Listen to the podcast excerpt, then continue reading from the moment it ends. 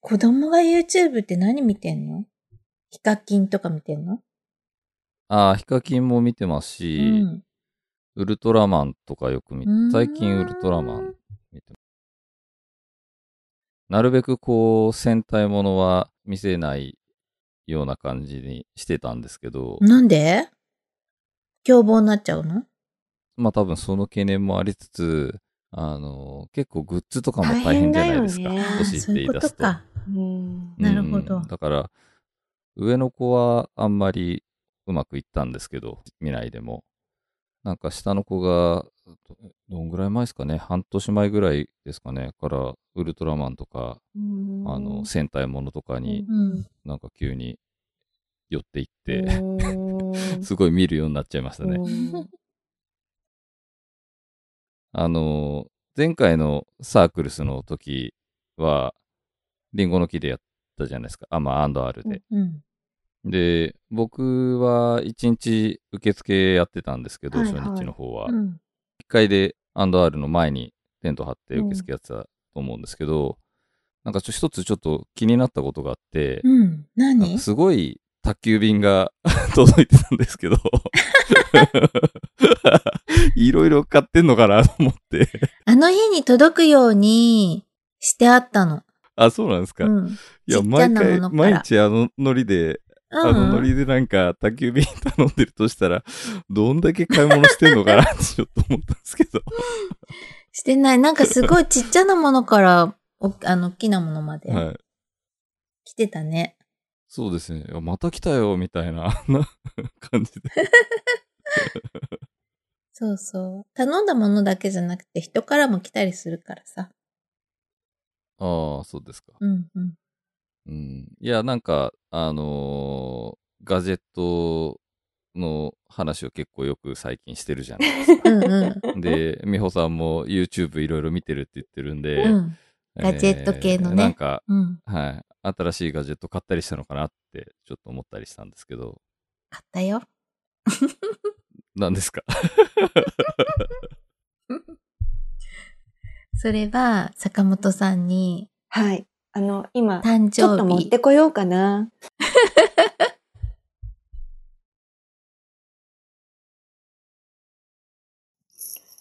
なんと、じゃーん。見えますか？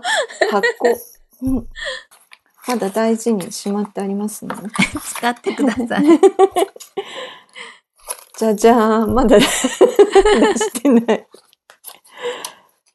だってこれ、これね、もうあの、はい。この前ちょっと片岡さんうちに来た時に、これは何ですか？これは何ですかってすごい言われましたよ。ほら。本当？うん。あら、何？これどうしたの？って。美穂さんにお誕生日プレゼントでもらったんだ。え？ー、美穂さんが、これを選ぶ？みたいな感じになってましたよ。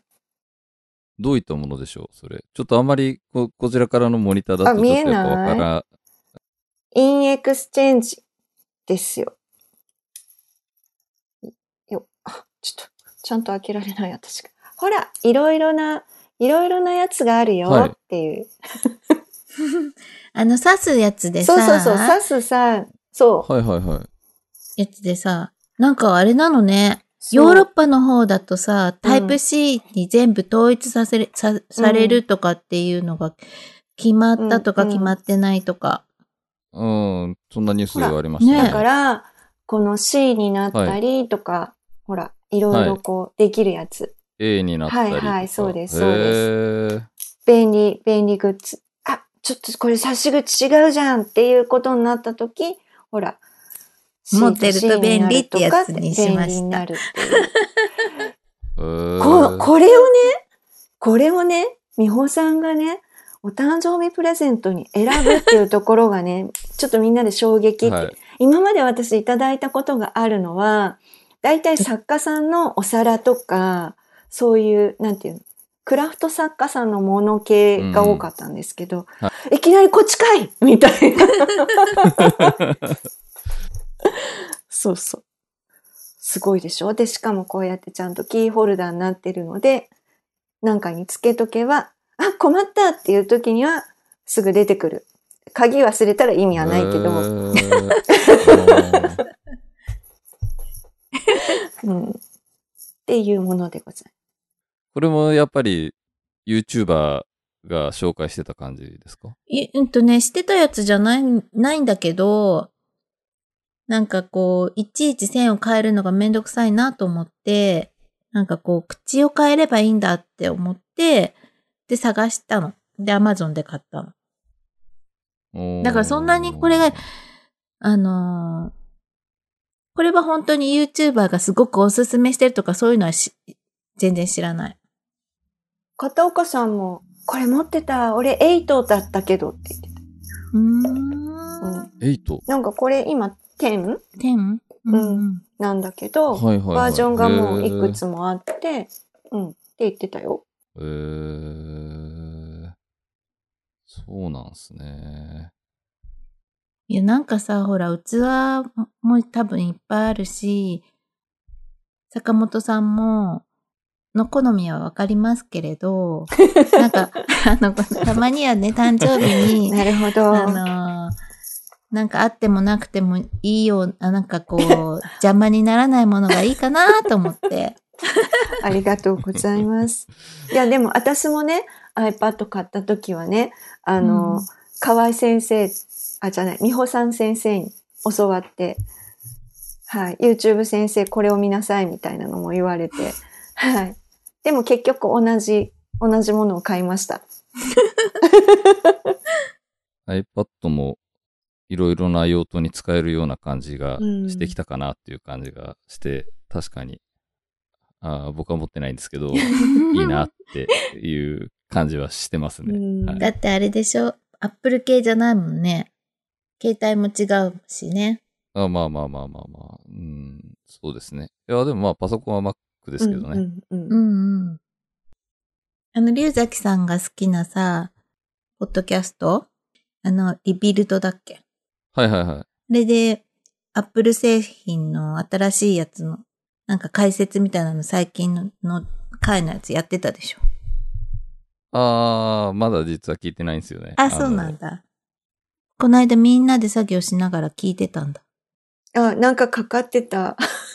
私だけ2階にいたから、なんか、シーンとした中で作業してたけど。へーあ、リビルド聞いたんですか？じゃあ、あの、庭のラジオを新しいやつ聞いてないからって言ってみんなで、じゃあそれを聞きながらやろうって言って作業をしようって言って、みんなのからの作品が届いたやつの検品とか、ちょっと写真撮ったり、データ入れたりとかいう作業をしてるときに、庭の輪ラジオを聞いてて、ポッドキャストってさ、ほら、登録しておくとさ、それが終わるとさ、自分が他の登録したやつにこう、どんどん移動していくでしょ？それで出てきたの。ああ、登録してるってことですね、じゃあ。してるよ。だってなんかほら、リビルドを。そんなに聞いてはいないんだけど、長いからさ、うんそうですね。うんはい。そしたらそのまま出てきたから。そっか。なんか私途中でちょっと降りてったりとかすると、はい、この人たちは一体何を聞きながらやってるんだろうって思ってた。そういうことだったのね。うんうん。だいたいみんなのおすすめのポッドキャストは入れてあるの。みんなからちょっといろいろと情報を聞いて、あれがいい、あれがいいって言われたやつは、とりあえず入れてある。おーそんな美穂さんのおすすめのポッドキャストは何ですか？え、庭のラジオだよ ああ、なるほど。あニアノアラジオは確かにおすすめですね。ねえ僕もそう思います。そうですね。愚問でしたね。DJ ドラゴン。そうですね。それ以外にじゃあ、登録されてるやつは、なんか、おすすめあります？まあ、ニアノアラジオはもう言うまでもないと思うんですけど。どんぐり FM と、あと、あの、最近、ドラゴンも聞いてるっていう、チャポンと行こああ、はいはいはいはいはい。そうちょ、ポンと一個面白いっすね。う。あと、オーバーザーサムああ、はいはいはい。えっ、と、な、なんでしたっけ？あの、二人の女性がやってるやつそうそうそう。ジェーン・スーのやつ？僕はまだそれ、そっちは聞いてないんですけど、一応、美穂さんに勧められて、うん。あの、一緒ですよ。登録はしてあります。ほら、知ってあるんじゃんよ。でもちょっと本当になんかね、うーん、どうかな？女の人の、なんか中年の人のは話だから。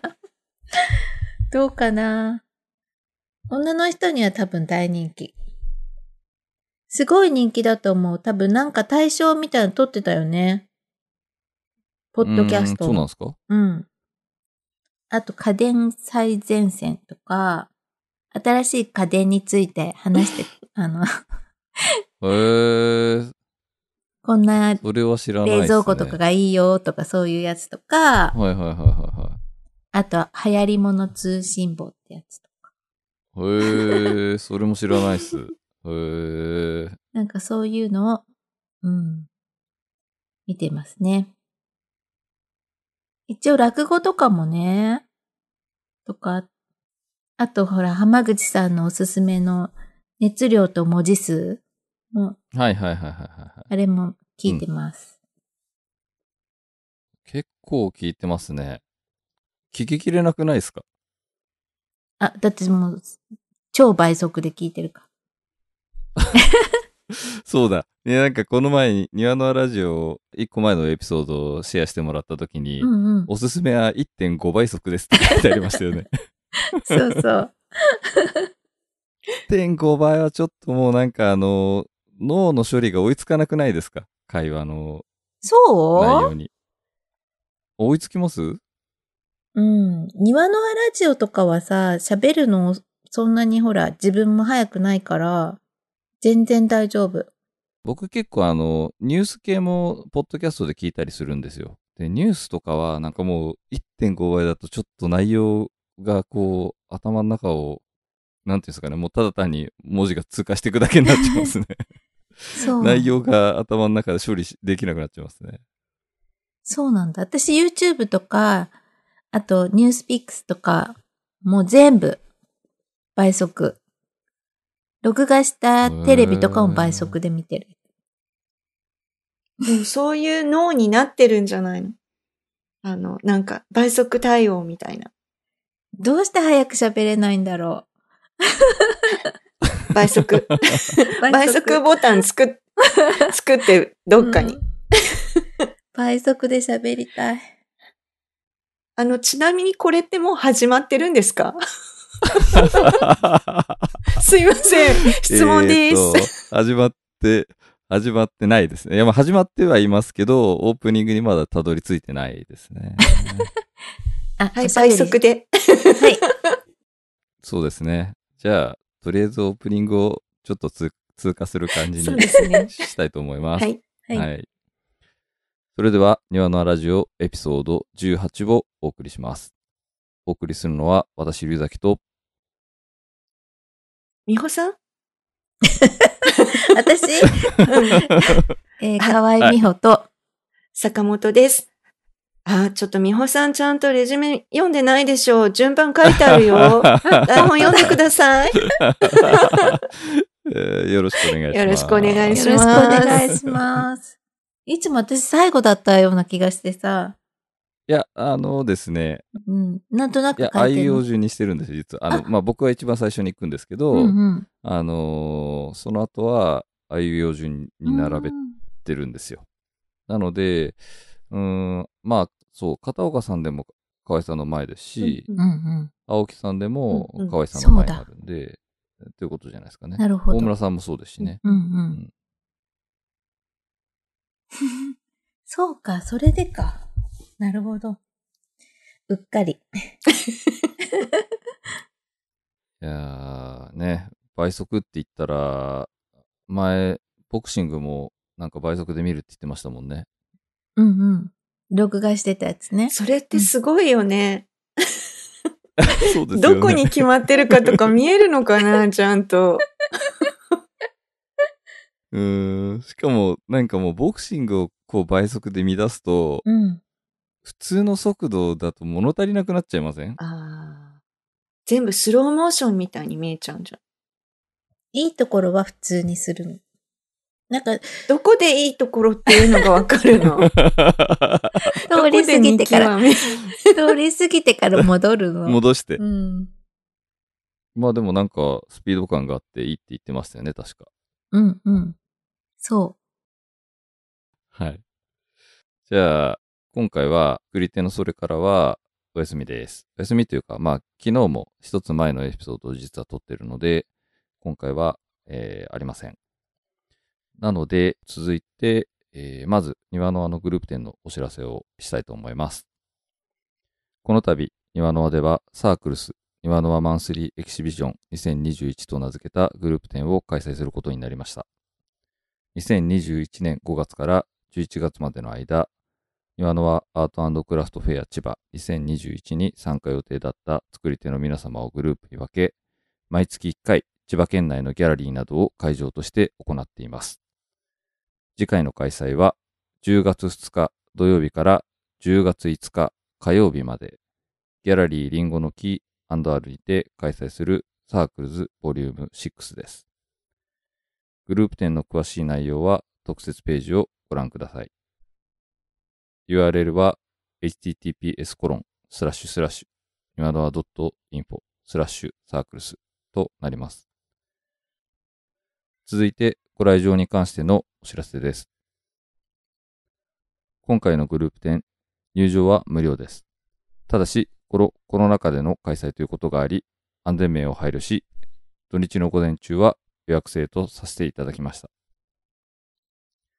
ご予約いただける入場時間の振り分けは、10時から、11時から、12時からの3枠となっております。入場予約なしのフリーの時間帯においても人数制限がありますので、確実にご覧いただきたい方は入場予約をお願いいたします。入場予約専用サイトの URL は https コロンスラッシュスラッシュ今のは .stores.jp です。また、会場での、えー展示販売後には、ウェブでの販売も行いますので、そちらもぜひご活用いただければと思います。以上となりますが、グループ展サークルスの情報は、今のあのウェブサイトや SNS で随時情報を発信していきますので、ぜひぜひチェックをお願いいたします。というわけで、えーもうどこが始まりなのか わからないぐらいな感じになっちゃいましたけど、はい。えっ、と、今回は今そのお知らせをしたサークルズの取材をさせていただいた件について、まあ、話をしていきたいなと思ってます。で、今回は当時期の高木浩二さんのところに坂本さんと美穂さんで、えー取材に伺ったということですよね。はい。まずじゃあ、うん。高木さんの、うん。まあ、簡単な庭の方にいただいているプロフィールをざっと紹介させていただくと、はい。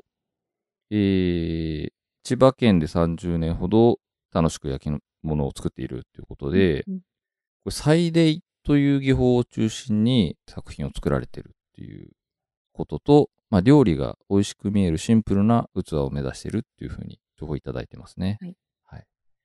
で、この祭礼っていうのはどういった手法になるんですかね？美穂さんわかります？あのーよく、なんか、最近、陶器の話で出てくる、あの、化粧土っていう、化粧土っていう、生クリーム状の土とか言ったりとかしてるの、はいはい、言ってるんはい。ですけど、それを、なんか、あのー白とか黒とか、赤じゃなくて何色って言ってたっけ？なんかん何色か、うんうん。そう、色をね、うんうんあのーはい。つけたものを、うんベースの土に、こう、ポンポンポンポンポンと、スポンジでお化粧するみたいに、あの、つけて、る技法。へうー。んで、実際、えっと、サークルス、うん次回のサークルスに向けて、庭の輪の YouTube の方で流す庭の輪テレビの、えー収録も、えっ、と、もうしてると思うんですけど、それに向けて、あの、一部作品を先に送っていただいたりしてると思うんですけど、うん。えっ、と、まあ、ど、どんな感じの作品が届いてた感じですかね？基本的には、やっぱり器が中心ですね。はい。うん。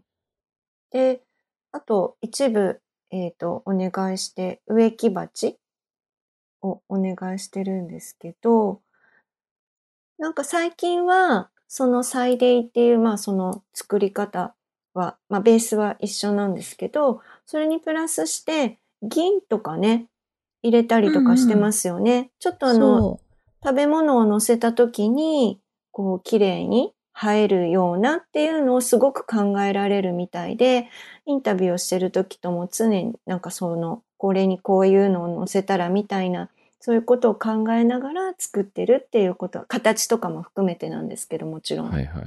すごく感じましたよね。はい。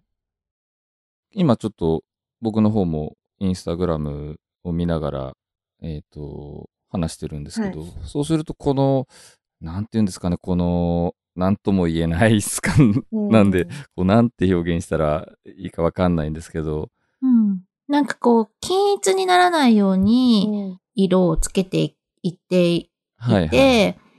その、なんていうのかな。うん薪でさ、焼いたりとかしてると、そうやって自然に、あの、色がさ、火が当たったところとかが、こう、色がちょっと違うとかっていう、そういう風合いにな、はい。景色がつくっていうようなことが起こるんだけど、これは本当に自分で、そういう風になんていうのかな、景色を作ってってるから、う。うんん。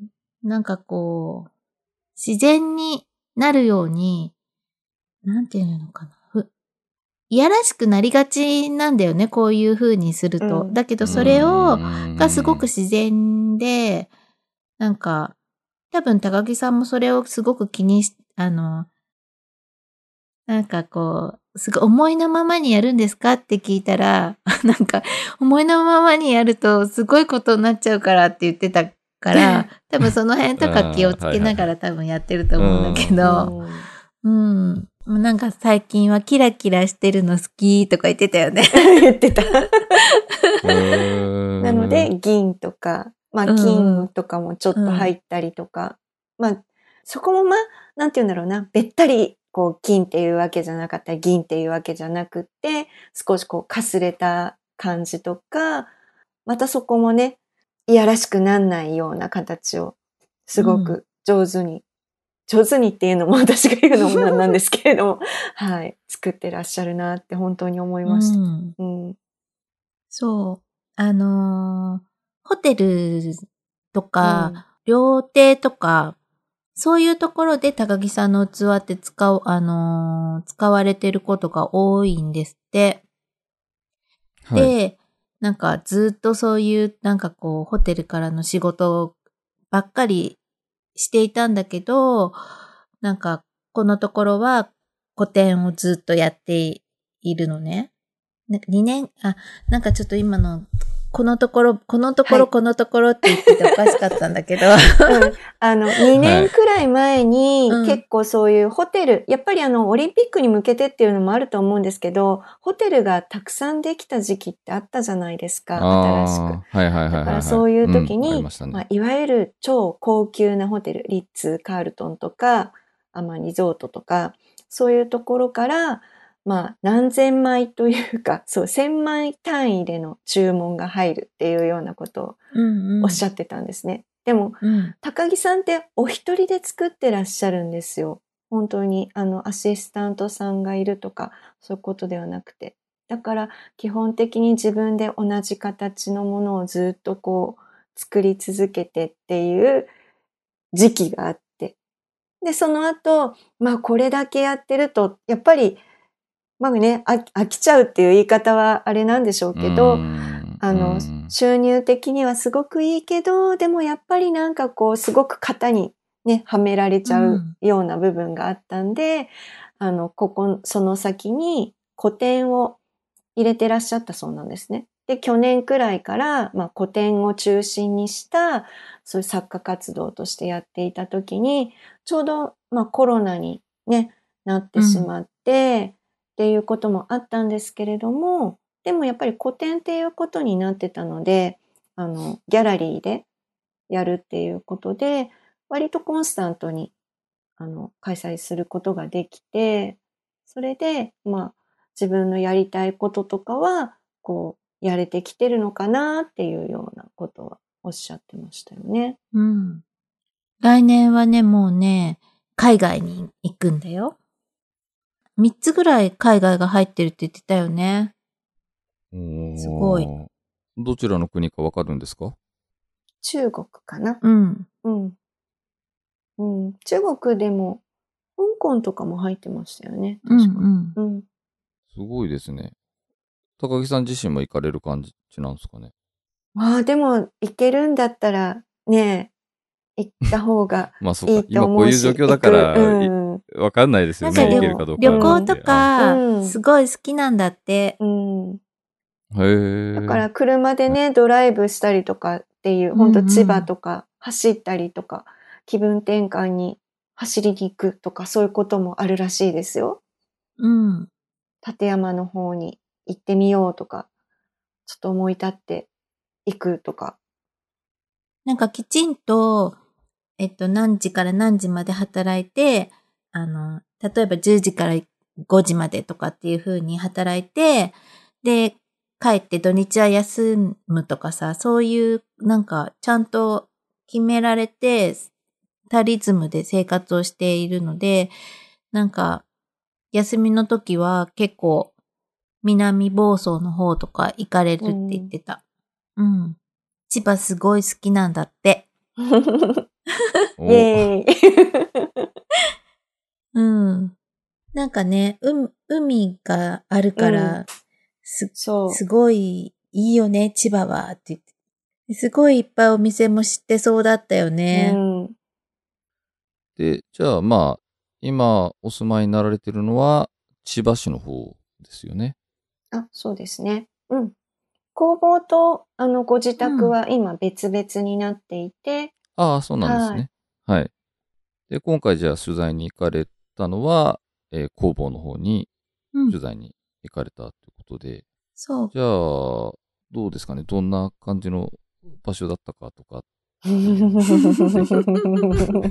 お聞かせいただければと思うんですけど、な、なんでその、ななんでその、あの、ふ含んだような感じの流れは、行く前にすごいところだから覚悟して来てくださいって言われたんです。何度も。そうなんですか そうなんですね。えー、で、実際のところは、すごいとこすろだごいところだっなんでしょうかたですね。あの、川さんとちょっとね、別々に行ったんですよ。で、現地で落ち合おうねって言って。で、まあそんなに迷わないだろうなって思ったんですけど、二人で、うんまあ、どこにいる？どこにいる、はい。って言って、まあ、とりあえず落ち合った先に、多分この、この木の向こうじゃないかなって思うんだけど、みたいな、そういう、こう、入り口だったんです。多分この奥に家があるっぽいよって。さすが坂本さんはちゃんと、ちゃんとそこにたどり着いてたんだけど、私はたどり着けてなくて、もう、今どこにいる？って言って、同じような風景なんだけど、落ち合えなくって。うん。うん、でも、、多分、その、うっそうとしたこう木の茂る手前に、まあ、車を止められるスペースがあって、この車は、私なんか高木さんの車のような気がするって。それは昔からの庭のあの駐車場とか、係とかやってるから、はい。なんとなくこの、この車はそんな気がするとか。思っおーて、そこでじーっと待ってたんですけど。ね、ようやく、おそう。うん。あとやっぱ、ナビでさ、住所入れてもさ、うん、と、バッチリたどり着けばしないの。ところえ？だ。ざ ざっくりした住住所っていうか、ね、たどりつ、私だって住所入れたけどたどり着けなかった？あ同じ、その住所で、うん。こう、周りのね、道がね、うんぐるっと回ってるからね、どこが接道して家にあるのかっていうのが分かりづらかったのね。うん。うん。うーん言われなかった、坂本さんに言われなかったら、その、あの奥に家があるって思わなかった？え、あれは家歩くさかったよ。覚悟してきてくださいって言われてるのは、ここくらいだろうっていう、あの周辺を見ると。でも、あのー千葉って言ってもちょっと広いから、どんだけのこう場所なんだっていう感じに聞いてる方は思われちゃうかもしれないですけど、場所的には千葉北インターとかそのあたり、うんうんすごく近いですねキレドのね、うん畑の近うくん。だったの。うん。だからそんなに自分も昔四街道住んでて、はいはいその辺はよく通ってたんで、はい地理感はあるうんんですけど、そんなに別になんか田舎って感じじゃないじゃないですか。言ってしまえば。うんなんもない場所っていう感じではないもですよね。ちろんねあの辺っ、て近隣にね、お家もあるんですよ。うん。お家とか、あと、なんて言うんだろうな、自動車工場みたいなところだったりとか、そういうのもあったりとかするんですけど、だから入り口を探すのが大変です。なるほど。それはそれでまた面白いですね。あの辺に逆にそういうところがあるっていうのもまたちょっと面白いなっていそうですね気がしますけどね。なんかこう、ん、時が止まったスポットみたいな。藪の中に入っていくみたいな感じ。うんうん。ねえだって16号とか撮ってますもんね、あの辺。うん。多分、本当一本ちょっとちゃんと出れば、16号への抜け道みたいな道で交通量も多いところなんですけど、そこからちょ、ちょっと入っただけなんですけどね。本当にそう、でも、今日ちょっと、あの、木のエネ朝市っていうのをやってて、はい。で、そこであの、いつも出てくださってるつづりなさんっていうお花屋さんがあるんですけれども、そちらのあの、つづりなさんの国枝さんっていう、まあ、親子でやってらっしゃるんですけど、お母様の方が、あの、ずっと高木さんのところに陶芸を習いに行ってらしてて、あそこ行ったの？ってすごく言われました。大丈夫だった？みたいうん。だ大丈夫だった？っていうのもまたすごいですね。な。なんか、大丈夫だった、へー。あそこ、あの、踏んで歩くところで、ここは体重をかけちゃいけないところとか、いっぱいあるのよって。あ、わかります、みたいな。え、それはあの、もう建物の中に入っての話そうです、そうです。あそこはあといろんなものがあるから、こう、裾の長いスカートとかは履いてっちゃダメ。倒しちゃうから。ああ、わかります。あと、あの、車の中には殺虫剤を絶対持っていく。わかります？もう全部。早く言っと、聞いとけばよかった。三脚を持って歩くのも、ちょっとドキドキで、そうよ、そういうものは胸の前に抱えて歩くのよ。わかります？うん、皆様の想像を膨らまして、どういうところなのかなっていうのをぜひ考えていただけると嬉しいんです。もう、久しぶりにあんなになんかもう、車のドア開けた途端に、蚊がブワーってもう、黒かったもんね。なんか黒いものがブワーってなるみたいな。そう。マジっすか？やばいと思って。で人一倍蚊に刺されるから、降り立った瞬間、坂本さん坂本さん虫除け持ってる えって、車にたまたま積んであったから、はい、これを、みたいな。それはでも車なんか入ってきちゃいますよね、うんそんなに。そうそうそうそう。うんだから殺虫剤が必要なのよ。そうなんですよ。虫除けスプレーじゃなくて殺虫剤も必要なんです。ああ、ななんるほど。かねそうそう、ね。そこでね、聞いた話だと、まず降りる前に周りにシューって巻いて、それから降りるんだって。なるほど そうすると、車の中に入る被害が少ないみたい。ああはいはい。びっくりした、本当に。なんかもう一匹二匹が入ってきたとかそういう感じじゃなくてもうんう、うわーって入ってきて、うわ今の、今の手がもうすごかったっすね。いや、この車に絶対乗りたくないっていう感じで、そしたら、ちゃんと 高木さんが、殺虫剤しましょうって言われて、私初めて車に殺虫剤巻巻くっていう、ちょっとびっくりしたんだけど、でも刺されるよりも殺虫剤の中に自分が入った方がいいと思って、シュッてやってもらった。車の中ちょっと白かったもんね。それも嫌ですね。でも確かに殺虫剤、これから密室になるのに殺虫剤巻くのもちょっと確かに結構抵抗ありますね。どっちがいいんだろうな。そう。窓は、窓も開けられないしね。うん。でもやっぱあの量の蚊が入ったっていうのを見てたら、巻くね、殺虫剤。うん。うん。そうなんです。あれにね、なんかね、入るって言ったらね、なんか蚊に何匹刺されるかっていう人体実験みたいな感じだもんうね。んうん。本当本当に。すごかったもんね。あとちょっとなんか雨上がりだったっていうのもあって、うん。ちょっとなんかこうあムシムシしてたのもあったのかうな。んでも、でもやっぱり蚊がいるっていうのはスタンダードみたいだったよ。今日話を聞いたところによると。そっか。うん、だからみんなうんあそこに通ってる生徒さんは車の中に殺虫剤は入ってる。なるほどね。すごい。なんかすごく本筋から外れてるけど。もうだってもう、すごい、もうそれが一番印象的だったんだもん。そうだね。まあでも、高木さんは全然それでも平気なんですよね。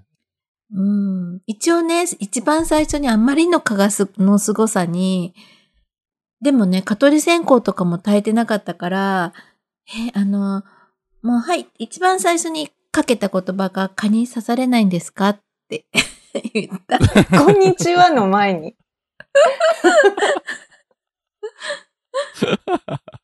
そしたらなんか、刺されますよ、はもう毎日刺されますみたいなこと言ってたよね。うんでもなんかそれをすべてもう超越してるみたいな。仙人のような感じの佇まいで、うんそう言われて、そっか、みたいな。でもなんか、あの、刺されなさそうだけどね。高木さん。まあ、じゃあ、まあ話がすごいそれたと思うんですけど、今いただいた話の中だと、あれなんですね、高木さんってその、お教室もやられてるんですね。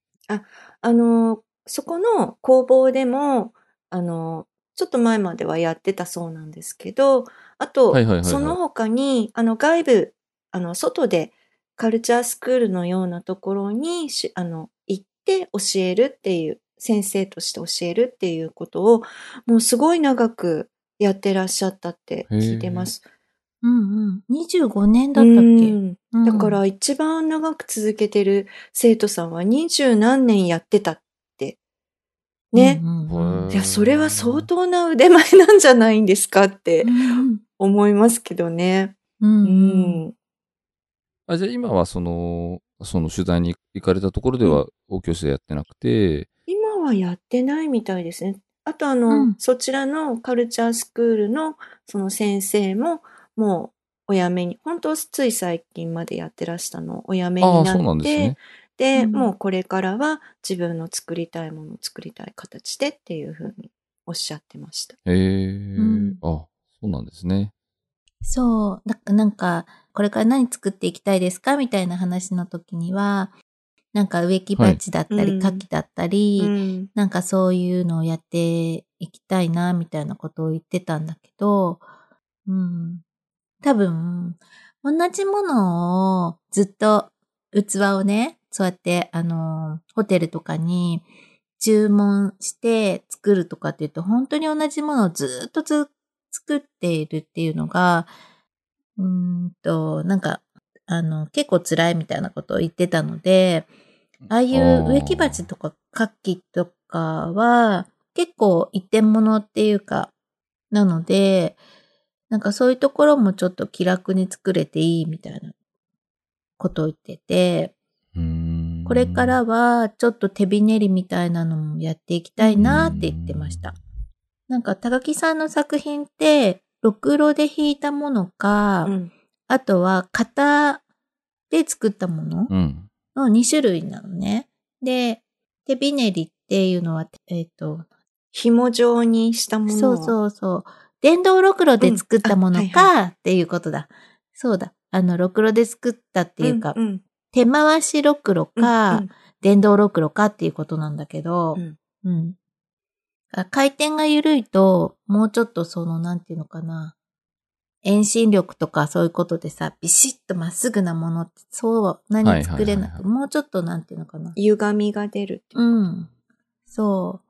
景色がこう、ちょっとこう、出るみたいなのをやってみたいっていうことなんだと思うんだけど、うーうんん。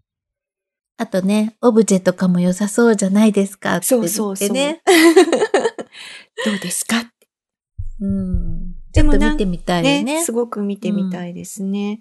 なんかすごく印象に残ったのは、あの、植木鉢を作ってて、で、あれって素焼きした時で割れちゃったんだっけ？なんか、作って乾燥させてた時に割れちゃったんだっけ？なんかで、ちょっと割れてし、縁が割れてしまって、でもその縁が割れちゃったのが、すごい面白い形だなと思って、で、焼いてみたら、またそれがすごくいい感じに焼き上がって、なんかもうそれが意図して作ったものじゃないんだけれども、なんか、なんかこう古い、まるでこうアンティークっていうか、なんか昔からあったものみたいな佇まいになって、すごく面白いと思うんだよねってすごくなんか、すごく押してたのがあってて、でもなんかそれも多分その今までやってきたその綺麗に仕上げる、美しく同じに仕上げるっていうものとは、ちょっと多分一つ変わったステージが違うものなのかなっていうところで、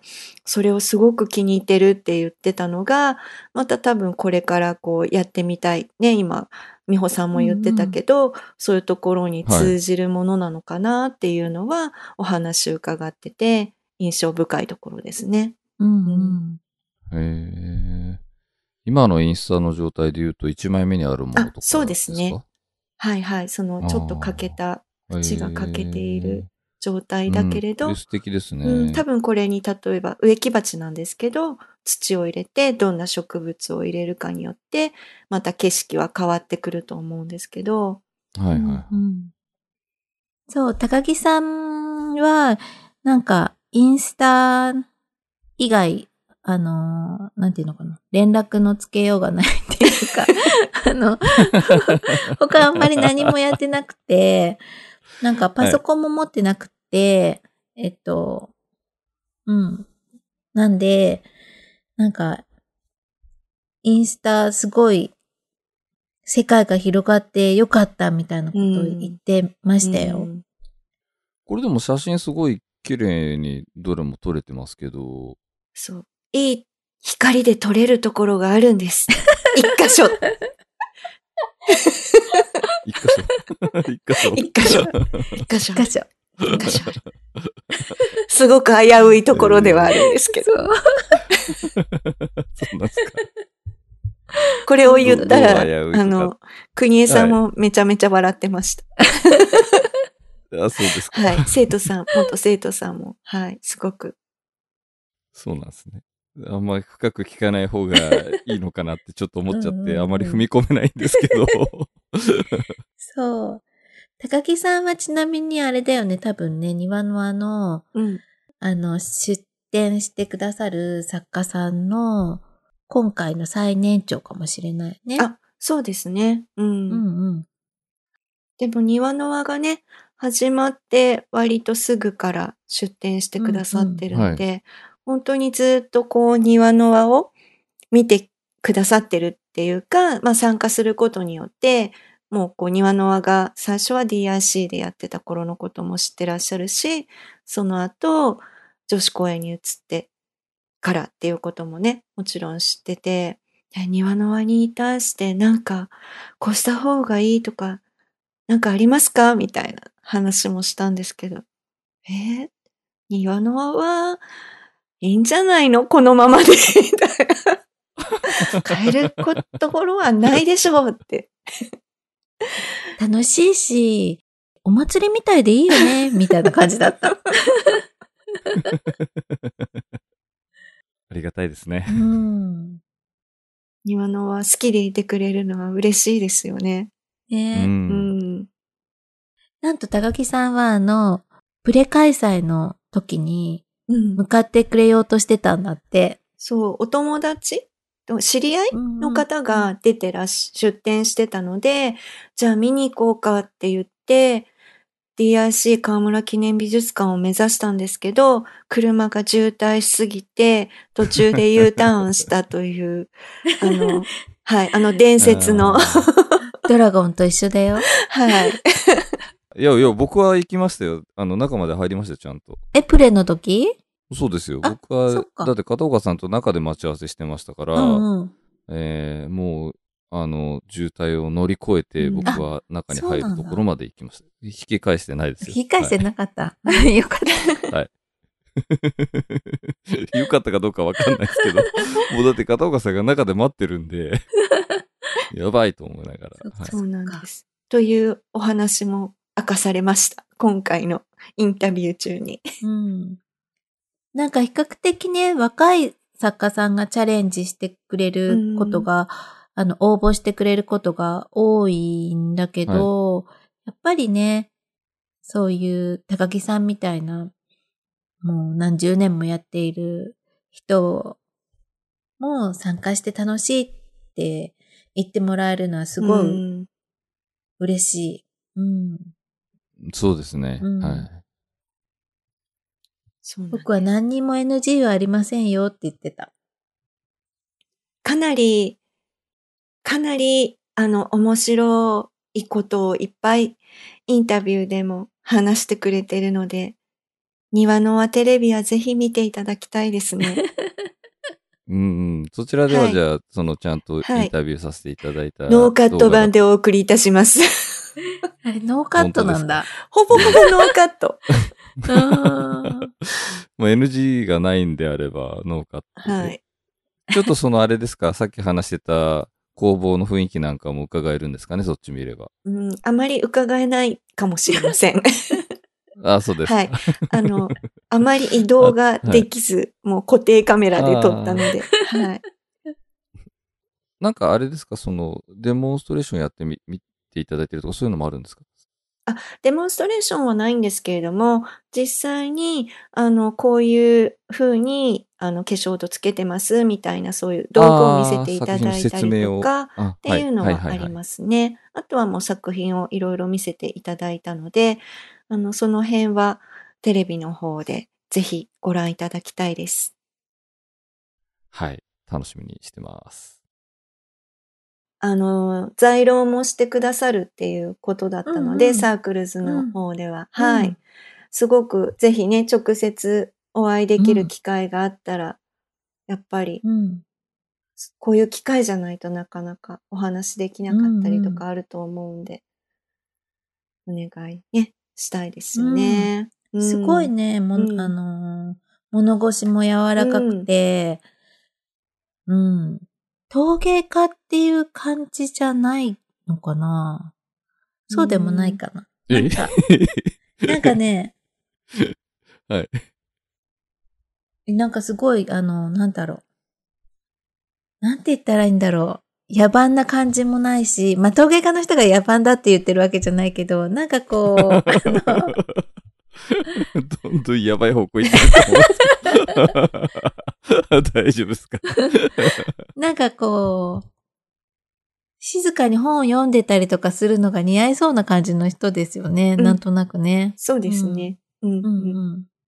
あの、何を聞いても優しく答えてくれそうな。そう。で、しかもその、の話しかけるなよオーラは全くなくって。こう話しかけやすい感じの方ですよ。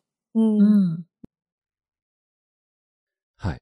そんな高木さんは、えっ、と、10月の3日ですね。はい2日目、日曜日ですかね。に、在庫をしていただける予定になっています。はい。あと、どんな作品を作られてるのかみたいな話から、どんどん話が転がり続けて、ここまで来ちゃいましたけど、一応今回、えっ、と、庭のあの、サークルズの方に、えっ、と、出展していただける作品としては、えっ、と、まあ、お皿がメインで、あと、牡蠣だったり、植木鉢だったりっていうものが、をご用意いただいてるって感じですかね。はい。まあ、植木鉢はかなり本当に何点かっていう、本当に一点物なので、数点っていう感じなんですけれども、基本的には器がメインですね。うん。植木鉢もインスタ見てると何点かポロポロっと出てきたりして素敵な感じですね。うん。かっこいいのすごい。うんうんうん。はい。ぼちぼち、そしたら取材の話はっていう感じなのかなっていう気がしますけど、うん。はい。何か言い忘れてるようなこととかありますか、もう蚊の話もしたから大丈夫です。あと、あのー、先月から、あのー、展示会の最中からどんなものが、こう、出てるかっていうのが見れるように、オンラインショップの方を、方でどんな作品があるかっていうのが見れる、買えはしないけど見れるようにななっているので、はいはいはいはい。うん。あの、なんか、うん、そうですね。うん。足を運べないとか、ちょっとな、どうかなって思ってる人は、んなんか見ていただいて、まあ、一番は来てもらうのが一番嬉しいんだけど、見てもらっうん。て、いいなと思って、やっぱり見に、見に行って触ってみたいっていう風に思ってもらえるかもしれないので、よかったらね、見てもらいたいですね。そうですね。うん。うんあの、ウェブ販売をしているサイトの方に、うん。えっ、と、展示の期間中に展示会場の方で展示している作品が一応全部見れるようなうん。うん。状況になってるってことですよね。うん。だから、まあ、もし、その、どんなものが出てるのかっていうのだけでも、まずそちらで見ていただいて、うん。はい。まあ、ちょっと購入はできないんですけど、うん。もし本当に気になられたら、まあ、ぜひ見に来ていただいたりできればなっていう感じってことですね。はい。じゃあ、高木さんの取材の件も大丈夫そうですか？はい。はい。魅力は伝えられました。続きは庭の輪テレビで。じゃあ、今回はこの辺までにしたいと思います。はいはい。よろしければ番組のご感想をお寄せください。メールや SNS はもちろん、郵送でのおはがきなども大歓迎です。ツイッターの場合は、ハッシュタグ、庭のアレディオをつけてつぶやいてください。それと、過去の開催時に作った庭のステッカーがありますので、ご意見ご感想と一緒に、ご希望の旨をお伝えいただければ差し上げます。こちらは在庫がなくなったら終了となります。また、このポッドキャストは Apple Podcast、Google Podcast、Spotify、Amazon Podcast などでも聞くことができますので、そちらでフォローなどをしていただければと思います。それでは、庭のラジオエピソード18でした。ありがとうございました。ありがとうございました。ありがとうございました。